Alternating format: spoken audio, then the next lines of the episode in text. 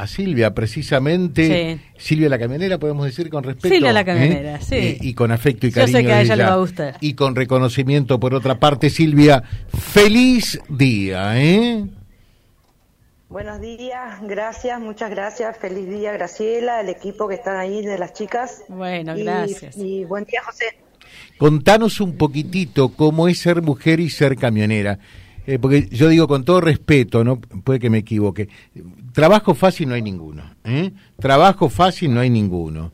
Eh, pero entre Silvia la remisera, Silvia la estacionera eh, y Silvia, la camionera, me parece que lo más duro es ser camionero, indudablemente, ¿no? ¿Cómo te tratan?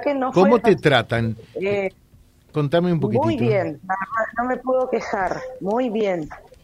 Eh, no es fácil, no, no. No fue fácil porque voy a aclarar que ya no soy más camionera. Hace unos meses atrás abandoné ¿Por qué los hábitos.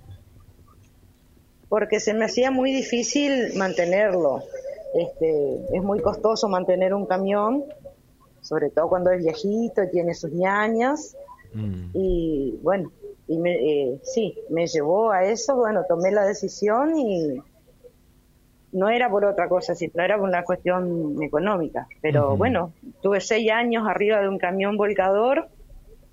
Eh, la verdad disfruté, renegué muchísimo, pero este, disfruté.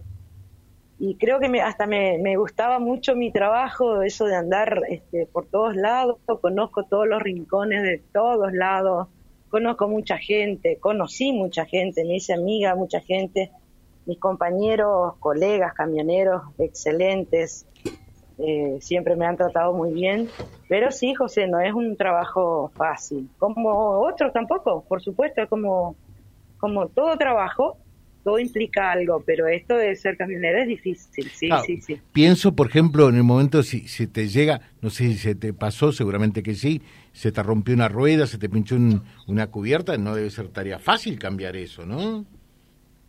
No, no. Eh, justamente cuando tomo la decisión de vender el camión, es porque lo había roto viniendo del puerto eh, bastante y entre ellos una cubierta, sí, obviamente me fueron a socorrer, siempre hubo algún colega, alguien que me dio una mano, pero no, no, no era fácil para mí, no era sencillo. Si bien me daba mañas porque aprendí muchísimo, hasta de mecánica aprendí, había veces que tenía que solucionarlo donde estaba.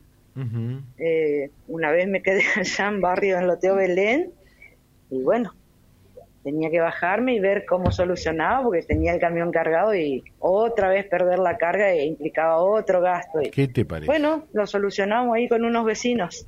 ¿Qué te siempre hubo gente solidaria, siempre, siempre, no me puedo quejar, siempre. ¿Y qué fue lo más lindo que te dejó estos seis años de Silvia la Camionera? A ver. Eh, la gente, los barrios, la solidaridad que hay eh, aunque a veces uno no lo vea porque anda como loco, pero yo conocí mucha gente muy solidaria, muy buena, en todo barrio hay gente buena y hay gente mala. También he pasado algunas penurias. ¿Qué fue lo más duro que te tocó vivir? Y una mañana, pues yo tenía, por ejemplo, en Avellaneda, en un barrio, no importa cuál, eh, había un horario para entrar y una vez tuve que ir temprano porque después tenía varios viajes más y bueno, la muchacha andaban ahí a los tiros con tumbera. Eh, pero bueno, me quedé en la casa del señor que le había llevado la arena y hasta que pasó un poco el... Pero bueno, es así. Andan así. Te dejamos un saludo, Silvia. Lo mejor para vos y felicitaciones en este tu día. ¿eh? Muchísimas gracias, muchísimas gracias y Graciela, felicidades, sabes que te quiero mucho. Yo también, Silvia, un besote grande. Bueno, besos, besos. Eh, allí entonces, hablando, gracias, gracias.